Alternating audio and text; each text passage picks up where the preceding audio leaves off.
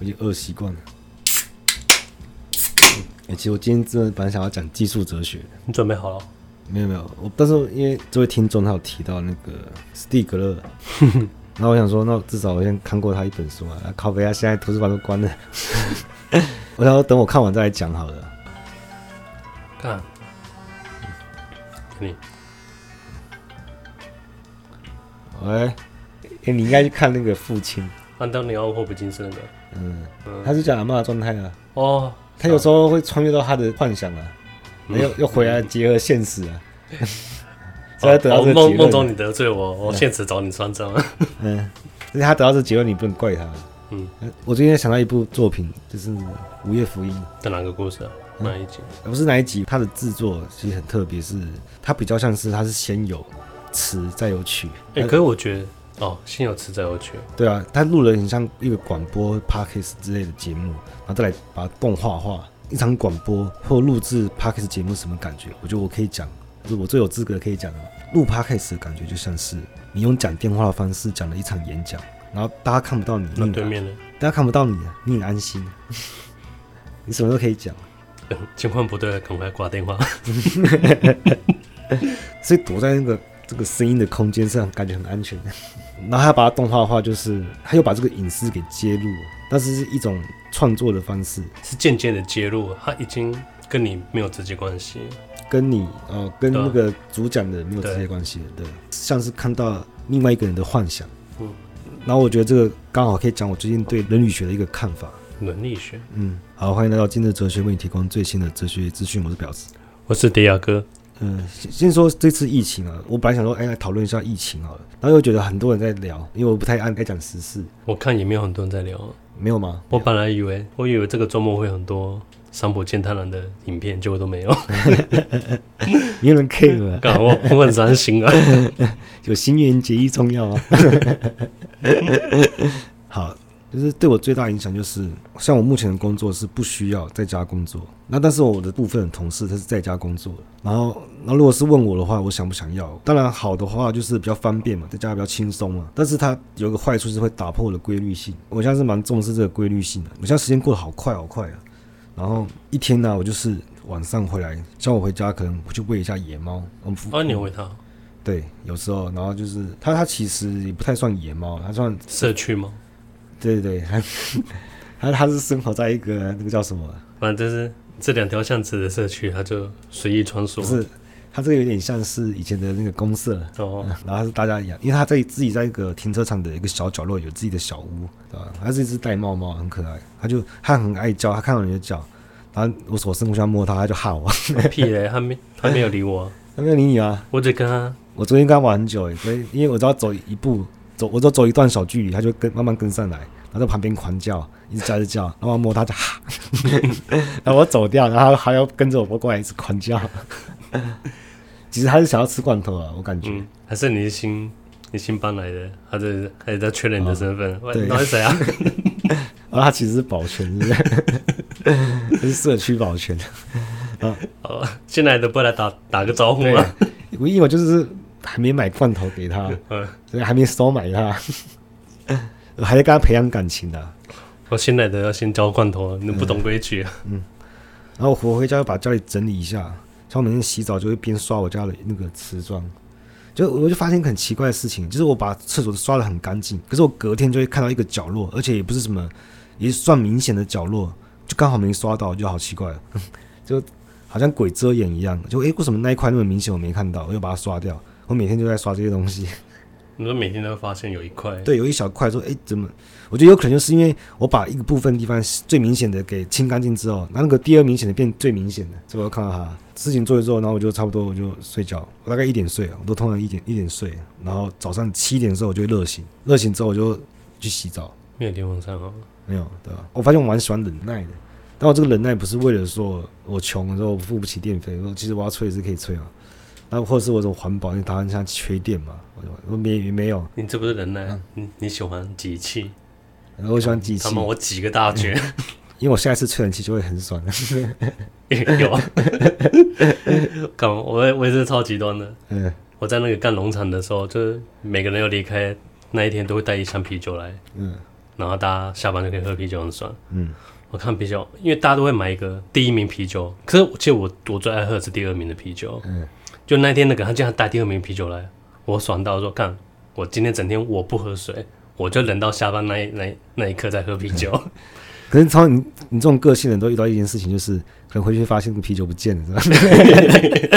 你累积很久，突然前功尽弃，功亏一篑。没有。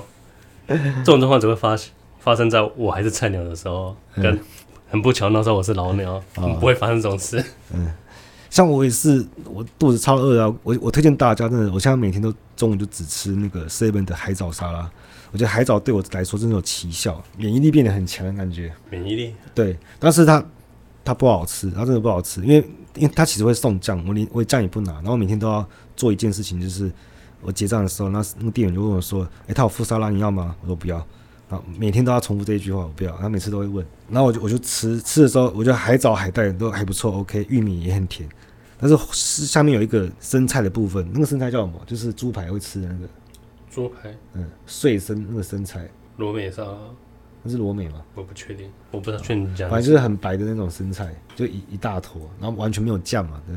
嗯，然后我就吃干爆难吃的，然后但是我我有个方法可以克服它。我想象我是一头牛，我就一直嚼它，一直嚼它。哎，这是你自己想的吗？对啊，干我自己也有。嗯，因为之前那个有要讲啊，你早说啊。啊，不是啊，我那个我前女友的侄女啊，就很不喜欢吃萝卜嘛。嗯，我就说，哎，你可以想象你想象你是小兔子，就这样就这样吃的津津有味，吃那个胡萝卜。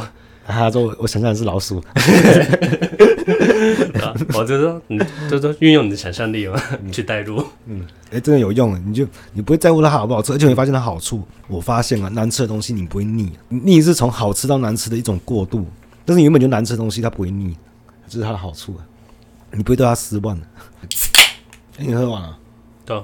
你会发现，哎、欸，我开始很在乎规律性的。我不想在家工作，一部分就是它破坏我的规律性嘛。那问题就来了，说，那为什么我会喜欢这个规律性？这时候我就想到尼采，尼采要我们的那个重估价值嘛。为什么我要觉得规律性是好的？我又开始觉得自我批判。干，我都已经忘记在讲疫情了。啊，其实我今天想要聊伦理学的问题，我要聊自由嘛？什么是自由？但是我从功利主义的角度来聊。功利主义哦，嗯。因为通常我们在讲自由的时候，有钱才能自由，就是这种问题，你知道吗？所以我我可能我我可能跟朋友说，哎、欸，就是洛克说过什么？如果有有两个选择，自由跟安全的话，永远都要选择自由。那我朋友说，对对，就是这样子。他说我要呃不对不对对，他他自由不是这个意思，不是啊。虽然他是讲的是对的，但他理解的自由并不是这个层面上的意思。嗯、像乞丐看起来应该最自由，可是他不是我们想我们所想象的自由。这个还是有品质的分别啊。嗯，我们刚才在讲说那个《午夜福音》，因为声音跟动画的关系嘛，词跟曲的关系嘛，词跟曲。嗯，在自由上面，我觉得它有一种关系，就是他很喜欢确定什么叫善，什么叫恶，然后有这个确定之后，然后就去制定道德规则，然后它就会造成很多问题。你在讲伦理哦？对对，他的问题就是没有自由，你都不确定的话，他就没有自由了，就变成一个观念，他去符合那个对象，然后他们就会说。好，什么是善？善就是快乐，很多人都这样认为嘛。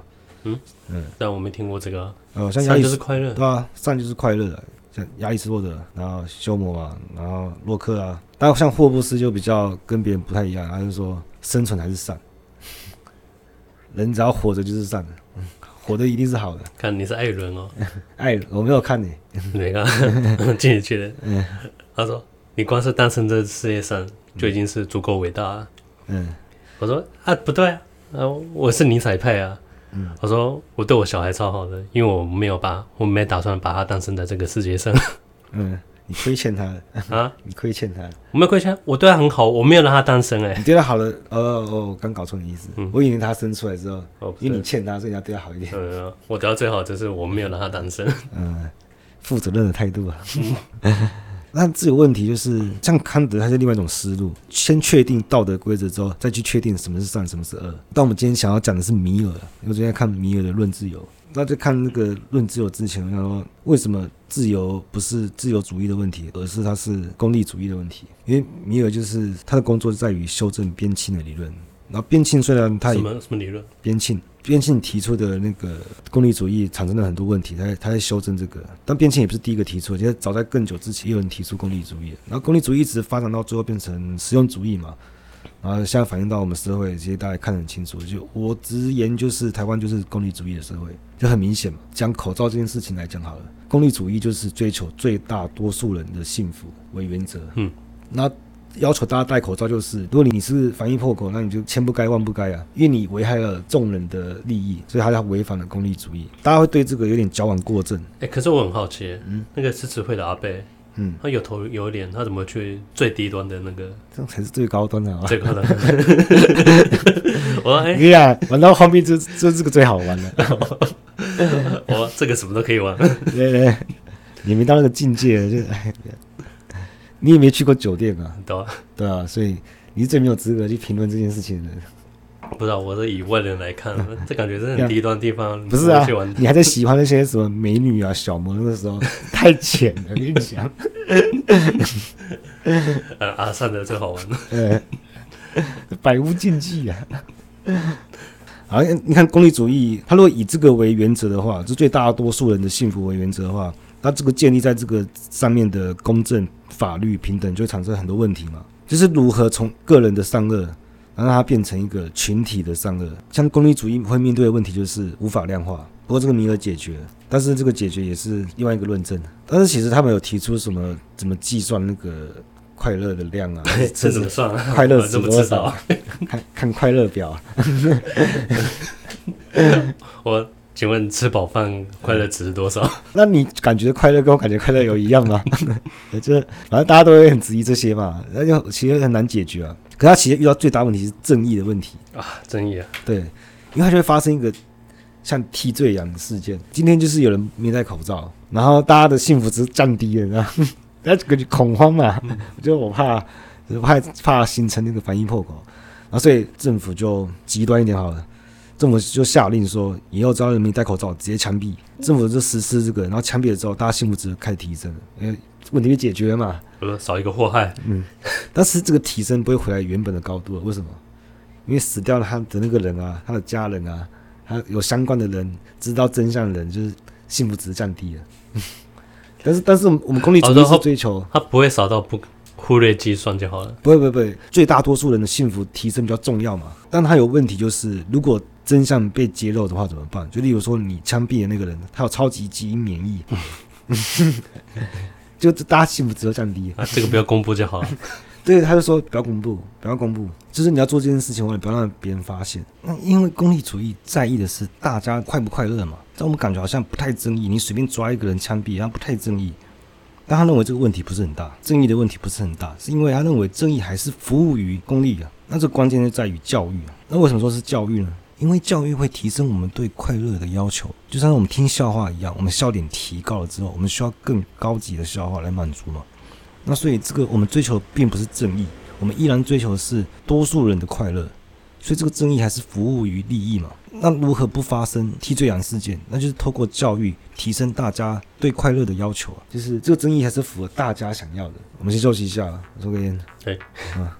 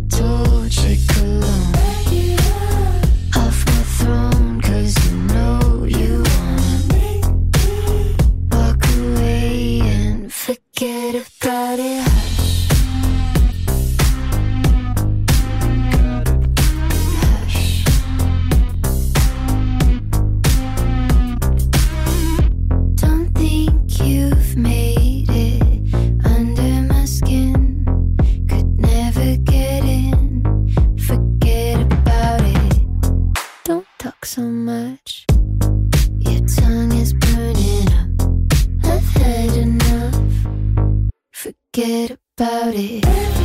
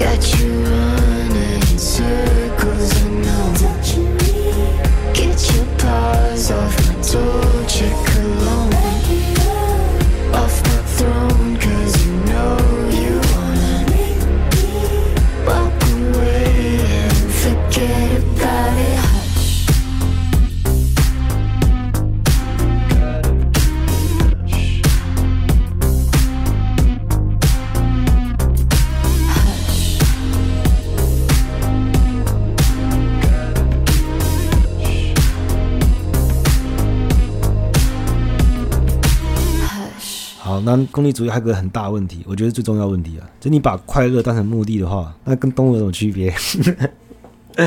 这就看得说的话，理性没办法说服自己啊，说啊，我人生目的就是快乐啊，幸福错了吗？你有更伟大的目标了吗？就没办法说服自己。然后米尔怎么帮他改良？他说：“他说快乐才不是目的，谁说的？那不是。他说快乐是一种手段而已，我的工具啊。我天，你在狡辩。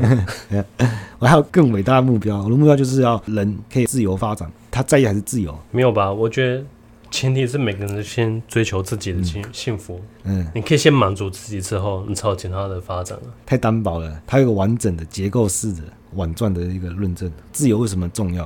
然后透过快乐的生活可以得到自由的发展，为什么？快乐它不只是有量的区别，像量就是你可以从健康得到快乐嘛，从成就或从音乐，然后就这样很多种快乐，它有量的区别，它还有值的区别，而且通常高品质的快乐容易让人会上升成一种群体，变成幸福。你不会听到一个人说我自己一个人很幸福，大家都会说我们很幸福啊，幸福是更高品质的快乐。自己一个人很幸福没有啊？没有啊。你听他说，我一个人也很幸福，那这都很可怜的。所以没有自由的发展，就不会产生高品质的快乐。这是我们跟狗的区别啊，狗就是快乐而已，我们人可以感到幸福。但你只要重视这种高品质啊，你就会很重视教育。有教育之后，你就会注重像政府啊、民主啊这种事情。但是你回过来看，快乐当成手段出现什么问题？就它跟善就是没有统一性啊。啊，所以那善也是一种手段嘛，感觉很奇怪嘛。所以他说。还需要一个叫权威那种典范来帮助确定快乐跟手段的关系，给他们一个定位啊。有快乐手段才会有教育的目标性啊，才会衍生政府跟民主，才会有好的环境。那有好环境，我们就会可以产生权威人物。那这个典范又可以回来去确定快乐跟手段的。可是你现在的权威，它只能反映当代的价值观而已。啊，就对啊，他们当代时代精神啊。嗯，所以它它也有局限性，它无法跳脱。时间的局限，它有个局限性，但是它有个突破的方式，就是这个权威还要被，还要再被再次确定。这个权威它一定要是一种突破传统跟打破常规的人，就是他有独创性跟想象力，不然这个刚刚那个就会太封闭。所以这个权威通常是颠覆观念的人。好，那我们很明显发现，米尔所所谓的自由，并不是什么意识的自由，而是公民的自由。所以回过来，我们来看我们这次疫情，其实我觉得有一个很好的选择，但通常这个选择是不太像我会去选的，就它有点大政府主义，就政府过度的干预整个社会。可是如果是这一次疫情的话，我会主张说，那就选择选择封城。可是封城就是有一些问题嘛，就是说，例如说，他认为说封城也不一定有效，但对经济伤害太大了，那这我也可以理解。但是从别的国家的经验来看，封城的确是非常有效。然后，但是它会对社会造成伤害不一的损失嘛？像很多餐饮业可能就会一些小店啊，体质本身没有这么好的人，可能就会倒掉。像我我个人，其实我也对我来讲也有程度不一的伤害，像是像是我认为我们公司其实就有点就遇到危机的感觉。好，而且我现在要住在外面嘛，我房租一样要照付啊。但是我还是会选择封城，一直到整个疫情可以控制住，就是觉得那个就有点一了百了的感觉，要痛就痛一次，这种感觉就像是你你中毒了，你你的手中毒了，嗯，那现在就是决定要不要截肢，可是你有时候你你想要拖一下，看到自己好，可是后来发现没有啊，那整整只手那个毒液蔓延得更快，就是一了百了嘛，一开始就把我手给切掉，就先停损了，先止血。那其实我这种想法就是效益主义啊。我认为这这是对的事情，而且是我是凭良心而说的，然后这也是良心的自由。效益主义的确还是非常吸引人，它比起其他的，就像电影里面啊，呃，金牌特务好了，他的反派啊，他是不是在计划某一些事情会影响整个世界？那我们大家认为这是不好的，认为他的计划是邪恶的，所以我们希望那个反派可以被阻止。那这符合大多数人的期望嘛？这也是效益主义。那你用效益主义来看电车难题的话，好，今天你说你选择不去。拉下那个电闸，你不改变那个轨道，因为你认为这样你就不是主动的嘛，你不是犯了一个类似谋杀的概念。那你认为说每个人生命都是一样是无价的，而且你不可能，你你不可以去计算它，所以一个人的生命跟五个人生命是一样的。好，那如果这时候是五十个人的话呢，或是这时候是五十万个人的时候呢，你会突然觉得说，哎，好像，例如说今天可以牺牲一个人，阻止一个人的计划。就可以救了一百万人的生命，那你会当然认为说一百万的人好像比较重要啊，这也是效益主义啊。好，我是希望大家可以感受到选择效益主义是很合理的一件事情。像我本身就比较崇尚自由，一般我也很排斥这种贴网政策，认为说如果法律太严格的话会让人动弹不得。但有时候我们我们还是必须要有点像壮士断腕的心情，因为我真的很不希望看到就是那些很善良的或是很认份的老百姓啊受到影响。但有些人会认为说，他们本身体质就没那么好，或是刚好可以汰除一些本来就应该被市场淘汰的一些公司或店家，这其实对社会的影响非常大，而且影响到很多家庭的生计，然后也会影响到呃失业率，影响了失业率之后，就会影响到。犯罪率，然后犯罪率提升的话，社会会弥漫了一个不信任的氛围。我听过一句，他不愿意活在一个没有人会受骗的世界里面，因为那就代表说没有人可以信任。你要先有信任，你才会受骗嘛。那我认为政府。应该要好好在实质上有纾困到各个产业，我我甚至认为政府可以让整个经济活动停下来，但这停滞的期间啊，政府尽全力去去帮助企业或个人，让他们得以生存下去。然后，然后这些钱也不是免费的，你之后说还是要还这一笔钱。然后讲一下心理层面上好了，就有一点我们要怎么理性的去看待疫情的事情呢？就是你不用去害怕它，不用去制造无谓的恐慌。如果你就是我们能做事都做，例如戴好口罩嘛，保持空气流通，常洗手，你能做的都做了之后，就不用害怕了，因为我们也知道害怕前面有什么帮助啊。那另外我还有另外一种自信，是我我绝对不会死于意外，我不知道为什么。我就我就认为我我不可能这就这样死掉了，而且你该做的都做的话，你已经将可能性降到最低了。那剩下来就是生死有命嘛，就只能看运气了。然后我自己朋友有些当爸爸的吧，其实我可以理解当爸爸的话，他们就为了小孩，他们会非常在意。我觉得这的确是你有家室了，你会在乎更多东西。但我一直想到《午夜福音》，好像是第五集吧，他讲的那一句话。你就只是在魔世界里面做苦工而已。其实我们这些自我都是我们的执念嘛，都是虚假的。就像你在玩魔兽世界里一样，你在里面做苦工，但是你完全没办法累积到经验值到现实的人身上。所以在虚无主义面前啊，一点都不可怕，反而死亡应该是个高潮才对。这就是我最近对疫情的看法。好，今天就到这，好，拜。